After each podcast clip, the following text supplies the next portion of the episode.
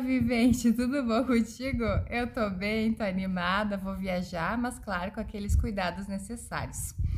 Bom, hoje eu vou compartilhar com vocês um trechinho de uma música que eu gosto muito e fazer uma relação com construção.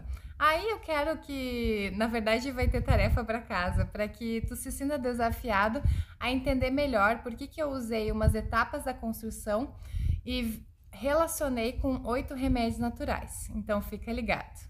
A letra da música é assim: O mundo gira, o tempo voa, as coisas não estão no seu lugar.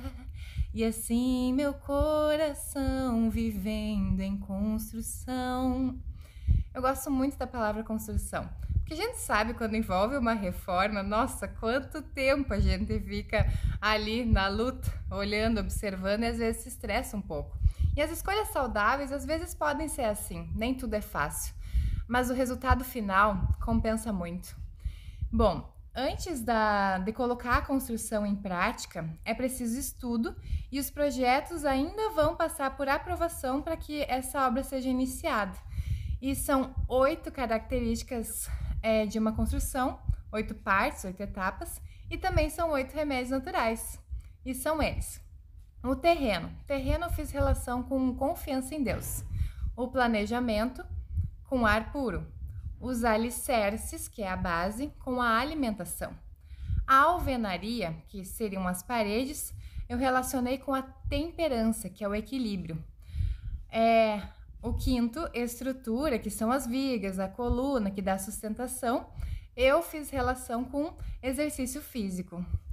A instalação elétrica, que é a parte hidráulica, bom, como tem água, eu relacionei assim. E o acabamento, que é cheio de detalhes, com torneira, reboco, relacionei com descanso.